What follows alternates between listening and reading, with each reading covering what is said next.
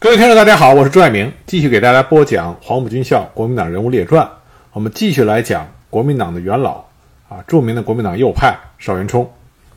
那么邵元冲呢，他在国外游学，然后到莫斯科与正在访苏的蒋介石会面以后，两个人会合，回到了广州。一九二四年一月，中国国民党第一次全国代表大会在广州召开，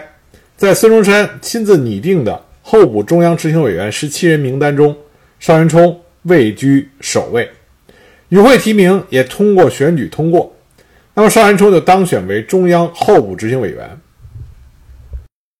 一九二四年五月十三日，孙中山任命邵元冲与汪兆铭，也就是汪精卫、胡汉民三个人为广州黄埔中国国民党陆军军官学校正式教官。五月十五日，邵元冲赴黄埔军校履职，向第一期的学员讲授革命军人之大任。我们前面讲到过，黄埔军校首任政治部主任戴季陶是不辞而别的，在军校开学不到一个月就走了。邵元甫很快也辞了职，所以黄埔军校政治部很快就变成了由邵元冲来代理。那么，关于邵元冲这位政治部主任的表现，我们正史里一般讲是非常不堪的啊，给他个外号叫做“催眠术主任”。实际上，但凡能够在黄埔军校政治部担任主任、副主任的，都不是庸才，都是一代才俊，但为什么只有周恩来，也就是黄埔军校的第三位政治部主任能够打开局面呢？因为周恩来再去当黄埔军校政治部主任的时候，他在广州国民政府，在国共合作这个大的环境里边，他并没有在其他方面担任要职。对于周恩来来说，他需要做好的就是黄埔军校政治部的工作，所以周恩来呢有很大的精力。可以专注于黄埔军校的政治工作，但是对于之前的戴季陶、张申府、邵元冲他们来说，黄埔军校只是他们繁忙工作中的一部分。那么，先来看看正史里边是怎么讲邵元冲在黄埔军校时候工作的。正史里是这么说的：说邵元冲呢是旧派文人，不会做政治工作，工作打不开局面，他把政治部主任呢当做一个官来做，既不接近学生，也不接近教官。和党代表廖仲恺很少打交道。邵元冲给自己安排的工作任务是每个星期有小汽艇送到岛上，为学生做几次政治演讲，然后呢加上公文包匆匆离去。每次演讲的内容无外乎是从孔孟的忠孝礼义联系到孙中山的三民主义，并阐述三民主义的基础来自于孔孟的仁义仁爱之道。他演讲的这一套呢，不仅一般学生十分反感，就连国民党学生也认为他歪曲了总理的三民主义内容，时常起哄赶他下台。好在邵元冲宰相肚子里能撑船，没有把这批乳臭未干的黄毛学生的戏言当回事儿，依然按照他的想法在讲，不管学生是否在听。久而久之，每当邵主任做政治演讲的时候，学生们就是酣然入睡，要不随意聊天，好不自在，所以戏称他为催眠术主任。那么，邵元冲所主持下的政治部其实只是空架子，只有两位记录工作的书记成了聋子的耳朵摆设。对此，全校师生极为不满，强烈要求撤换邵元冲。后来，情况反映到党代表廖仲恺那里，廖党代表接受了师生们的强烈要求。那经蒋介石校长以及苏联军事顾问加伦将军会商，决定请中共方面推荐一位适当的人选担任政治部主任。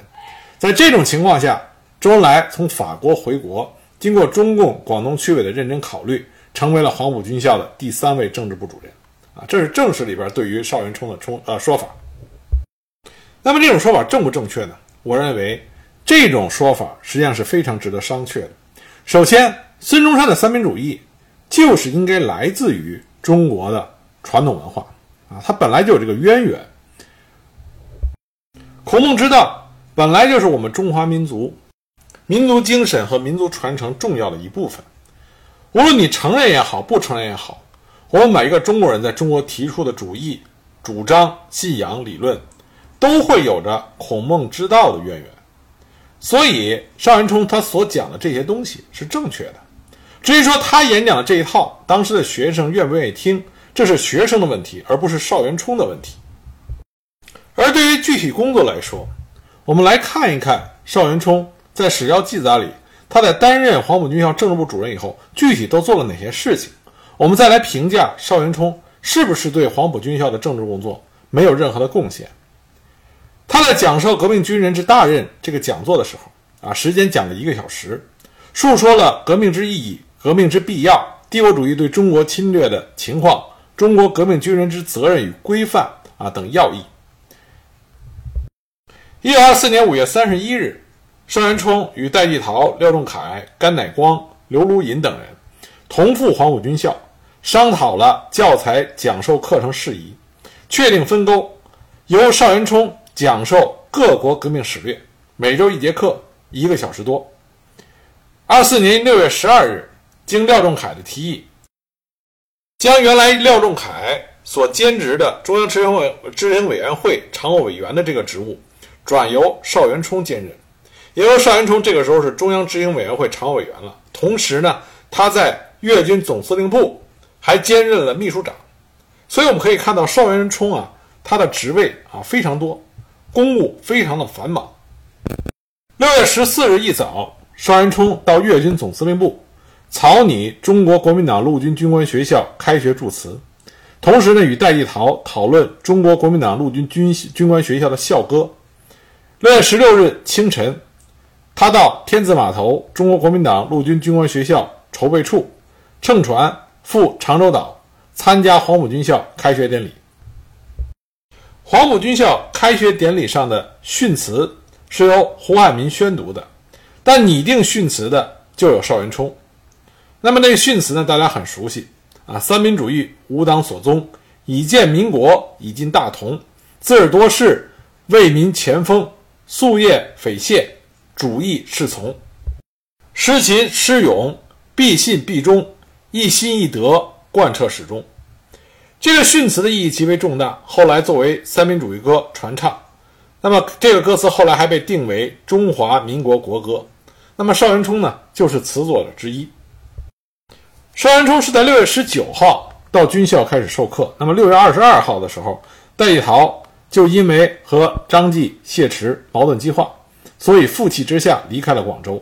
那么，在廖仲恺的提议下，邵元冲任黄埔军校政治部代主任。他很快就提出并制定了一整套旨在扩大宣传三民主义与国民革命运动的政治部工作方法，并且亲自任课，主讲中外革命史，对黄埔军校初期的政治教育之推进致力甚多。并不是说邵元冲没有在黄埔军校。做他的政治部应该做的工作，但这里我们要注意到，邵元冲他所制定的是旨在扩大宣传三民主义的政治部工作，而不是旨在推进三大政策和共产主义的政治部工作。为什么呢？因为邵元冲他这个时候已经是国民党右派的一份子，那么因为兼任的职务过多，邵元冲只能是转转于军校与省城之间。以当年六月底到七月中旬为例。六月二十五日早上八时，他到政治部与各职员讨论新格事宜。九点三十分到十一点，给第一期学生讲授法国大革命、德国之革命。午后在政治部讨论事宜。六月二十八日下午，陪同廖仲恺再到黄埔军校讨论政治部有关事宜及军校中组建中国国民党特别党部的问题。六月二十九日上午，讲述政治部应做之工作。以及政治实习与讨论办法。七月一日到越秀南路中央党部办事，接见刚从英国伦敦回国的张静瑜，并邀请其赴刘如允处午餐深谈，认为张静瑜奇才可用，所以邀请张静瑜相助党务。七月二号下午，由军校筹备处登船赴黄埔，晚间讨论政治部问题及明日选举党部的事宜，准备授课教材。七月三日上午讲授各国革命史略，午后返回省城，阅读南社社集之张默君诗作数首。张默君呢，后来就是他的夫人。这个时候，邵元冲和张默君处于热恋期间。那么七月四日晚，在省城寓所修订黄埔军校授课讲义。七月五日到黄埔军校授课，晚间在学生俱乐部召集政治部学科讨论组之各组组长，研究讨论办法及出题方法。当晚留宿军校。七月六日上午，与蒋介石、甘乃光商讨政治部工作方法。中午与胡汉民、汪精卫、林之勉、张继等在刘如允家共进午餐。因为廖仲恺赴省城公务，下午其授之课无人替代，就由邵元冲继续讲现代革命运动之方法与策略。七月九日下午到黄埔军校，晚间讨论校务理事与政治部研讨班的办法，准备授课材料。七月十日上午讲授各国革命史略，第七讲俄国革命以后之建设事业。然后午餐以后与胡汉民同返省城。七月十二日。乘船赴黄埔军校，主持分配全校学生开始讨论政治及社会问题。晚间巡视各班，查阅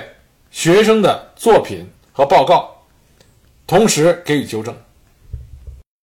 七月十四日接张默君的来信，回复长信表达爱意，并催促成婚。七月十五日返回省城，寻觅黄埔军校政治部书记员，兼请画师绘制军校活动图形而奔走。七月十六日乘船回黄埔军校，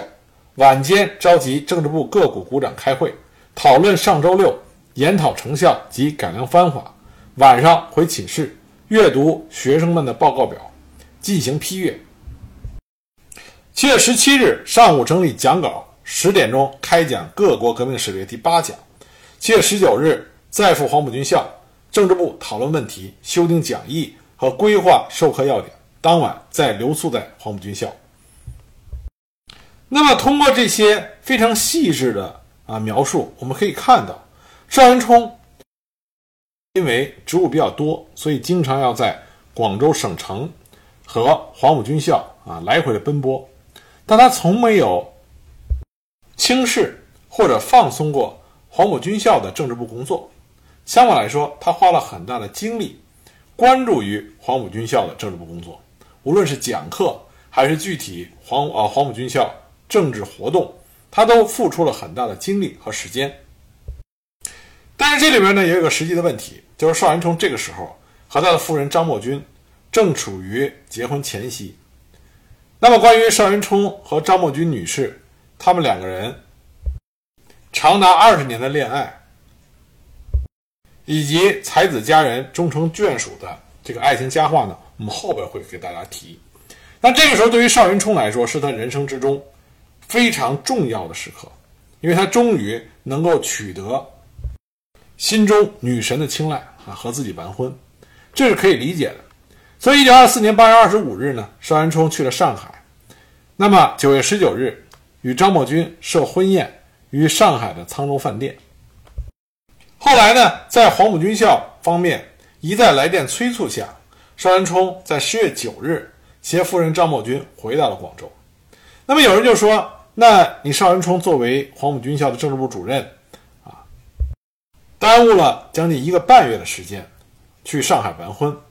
认为是邵元冲不负责任。人这一生啊，如果能找到一个和自己情投意合的红颜知己，啊，相守一生，这站在他的角度来说，是一个。”可喜可贺的事情，所以我们没必要为了这件事情对邵元冲苛责太多。回到广州以后，邵元冲在广东大学，也就是后来的中山大学，讲授政治概论。当时他的题目涉及到帝国主义侵略史、各国革命史、中国革命史、三民主义四种。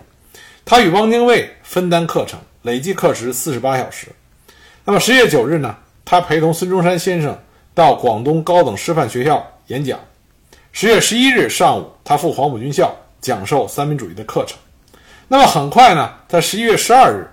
邵元冲就被孙中山先生钦点为陪同北上的八名随员之一，他的排名在第三位。这样，邵元冲就离开了黄埔军校，因为这个时候陪同孙中山先生北上，这是邵元冲最重要的工作。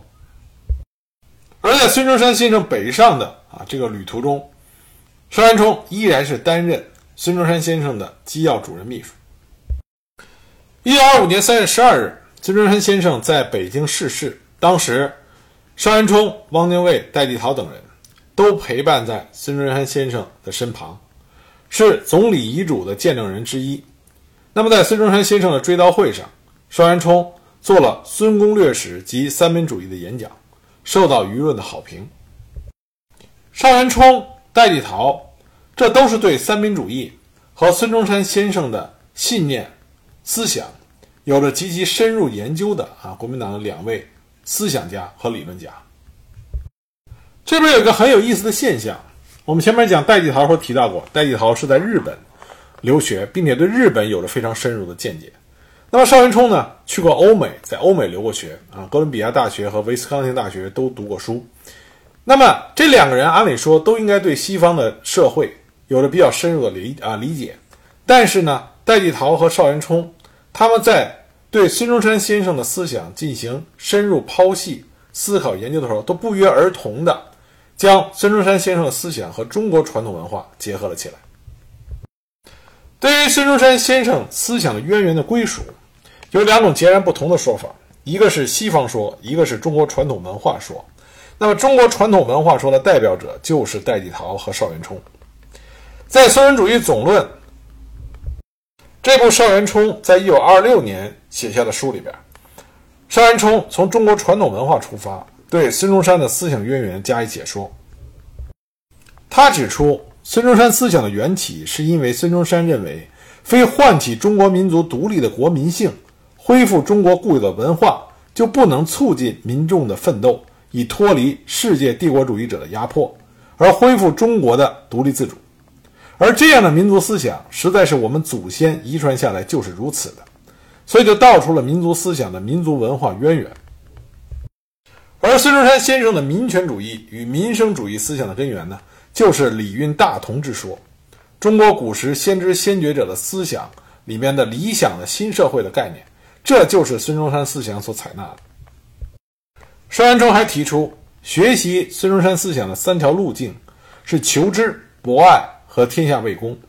求知就是要知道知难行易，博爱就是要为爱人而奋斗，为爱民族文化而努力，为爱民族而革命。天下为公就是要发扬民族固有的精神文明，融合西方的物质文明，创造中国之新文化，实现世界各民族平等，达到大同。邵元冲认为，中山思想的目的。就是以中华新民族的文化来改造世界资本主义的文化，以中国的王道去变更白种人的霸道，对民族文化的强调就更加是显而易见的。邵元冲认为，西方的那些理论学说啊，包括欧洲的社会主义、卢梭的民权学说、法国革命时代的自由、自由、平等、博爱的口号，这些对孙中山是有极深的印象，但是。对于孙中山的思想，只是增加了一些辅助作用罢了。我们应该承认一点，孙中山先呃，孙中山先生呢，他的国学基础在最初呢是薄弱了一些。他为什么很看重邵元冲呢？从孙中山与邵元冲两人的来往信件中，我们就看出，孙中山先生向邵元冲咨询过很多关于中国国学的啊一些出处，以及如何进行理解。比如说，孙中山曾经向邵元冲咨询过中国制造舟车与发明火药之起源、郑和下西洋的历史记载，以及当时船舶构造的啊历史记录。邵元冲的国学修养是孙中山极为信服的。邵元冲认为，孙中山对于国学的这些深入的探讨和理解，对于孙中山思想的完善和最终。达到对中国革命的最高指导作用啊，他认为这些是非常关键的。他认为国学才是孙中山思想的精华和支柱部分。邵元冲和戴季陶对于孙中山思想的好和宣传，他并不是出于个人的目的啊，并不是为了个人的名或者是与利啊，不是不是为了个人的名利，是因为邵元冲和戴季陶他们认为。在国民党内部分裂的迹象日益明显的情况下，需要寻找到一种能够统一国民党力量的思想。邵元冲在他的日记里就写过，他希望全体同志，尤其是中国新生命的青年，要切实觉悟一番，做真正的孙文主义信徒，然后党的基础才可以巩固，党员的思想行为才可以统一，而救国的事业才也才有效果。作为一个理论家和思想家，尤其是对中国的历史有着深入研究的人，邵元冲非常清楚地意识到，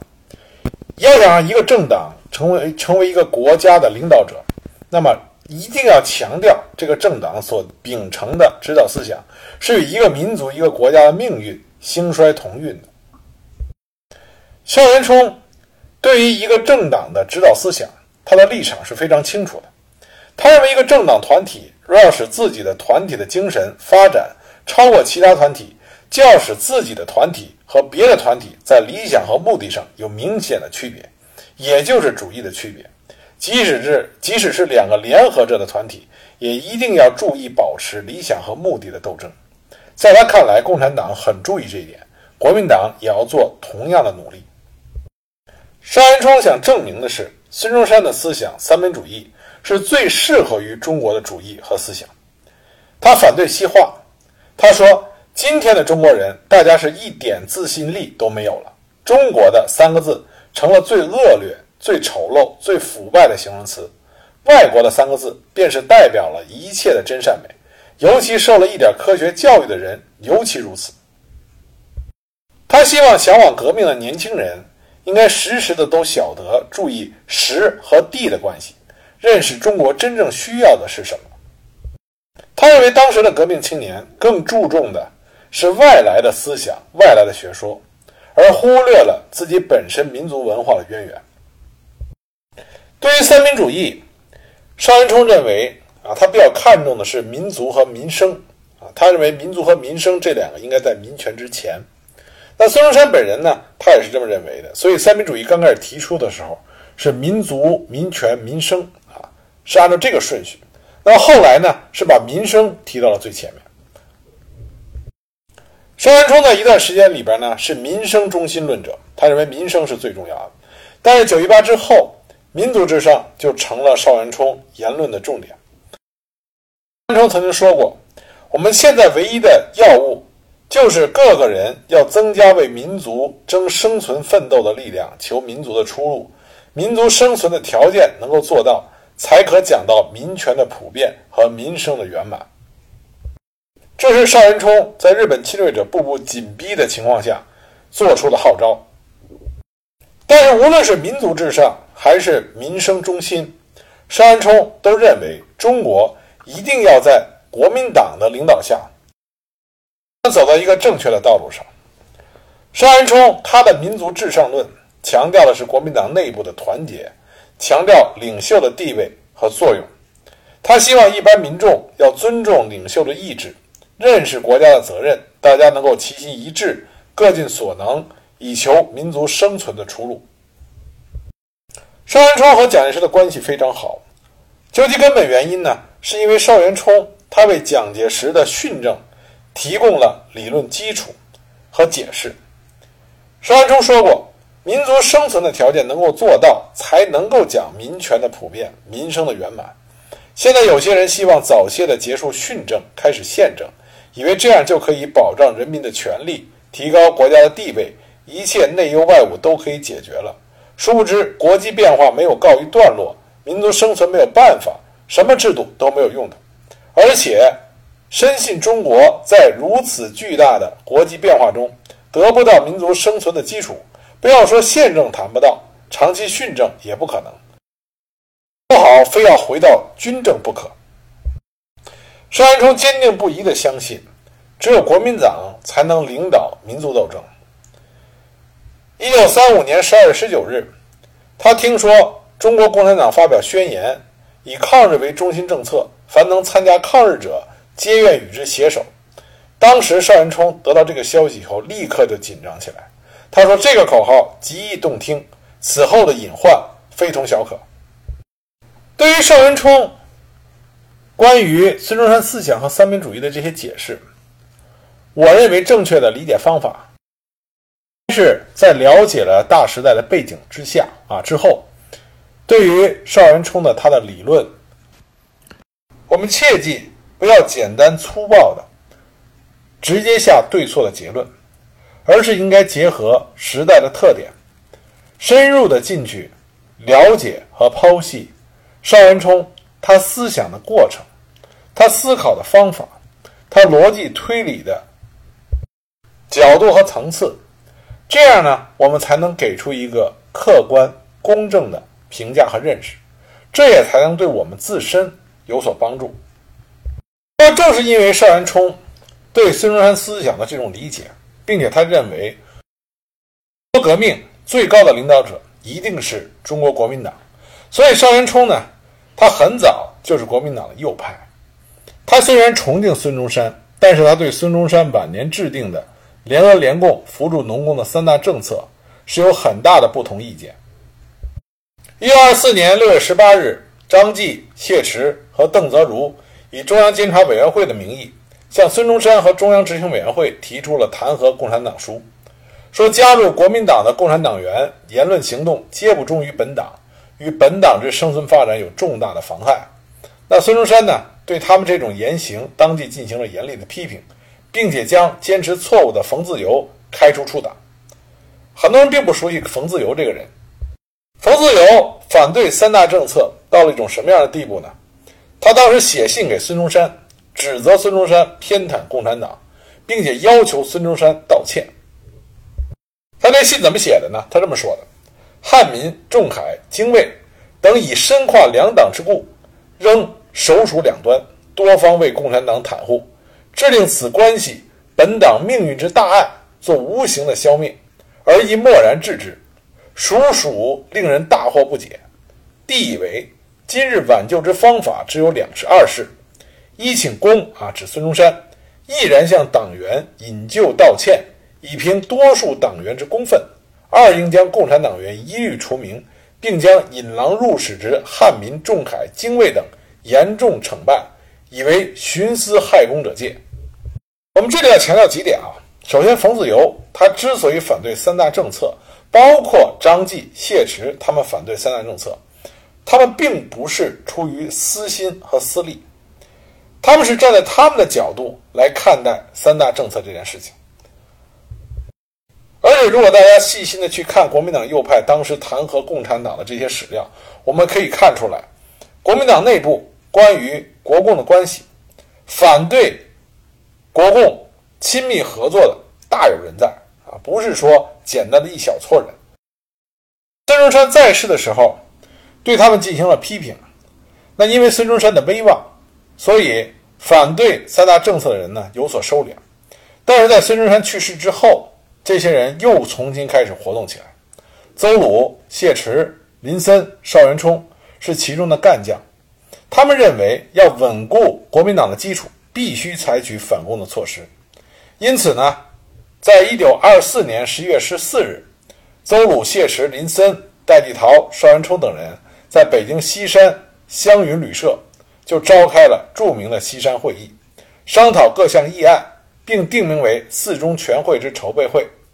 但是呢，在这个会议上，有些人对于戴季陶和邵元冲的反攻态度，心中是还有怀疑的。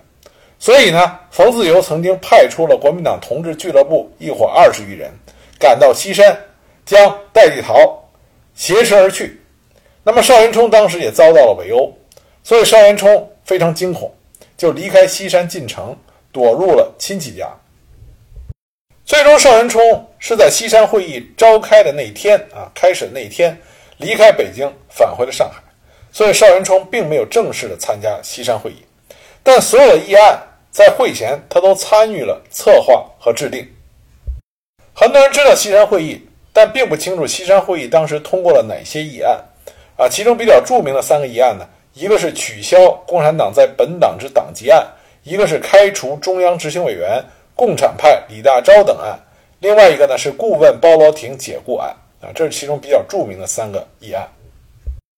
西安会分子后来在上海另立了中央党部，邵元冲被推为组织部长。邵元冲当时非常的活跃，也正是因为他的劝说。戴季陶彻底地转向了国民党的右派。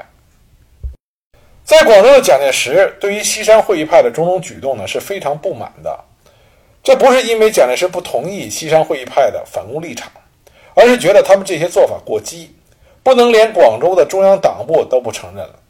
因为蒋介石这个时候在国民党内部的根基还不稳，他还需要苏联顾问和中共党员的支持，所以蒋介石发表了一篇为西山会议告同志的通电。指责西山会议的言论和行动都是有悖于国民党的纪律以及孙中山总理的意志，是争义气、闹分裂。同时，蒋介石还给邵元冲写过信，希望他早日回广州来。但是邵元冲呢，回信表示拒绝。那邵元冲积极参与西山会议派的活动，就遭到了国民党的严肃处置。一九二六年一月，在广州举行的国民党第二次全国代表大会上，通过了弹劾西山会议决议案，指出西山会议纯属违法，足以危害本党之基础，阻碍国民革命之前途，所以将邹鲁、谢池永远开除党籍。邵元冲与林森等十二人由大会书面提出警告，择其改正，并且责令邵元冲停止主持呃停止主持上海伪中央的职务，否则除名。但是邵元冲呢置若罔闻，继续在上海活动。但是邵元冲和蒋介石的分歧只是非常暂时的，在蒋介石制造了中山舰事件之后，邵元冲迅速的就与蒋介石和好了。那么他和蒋介石就联手。要进行对中国共产党的清党，那么到底邵元冲在四一二反革命事变中起了什么样的作用呢？那么下一集我再给大家继续的讲。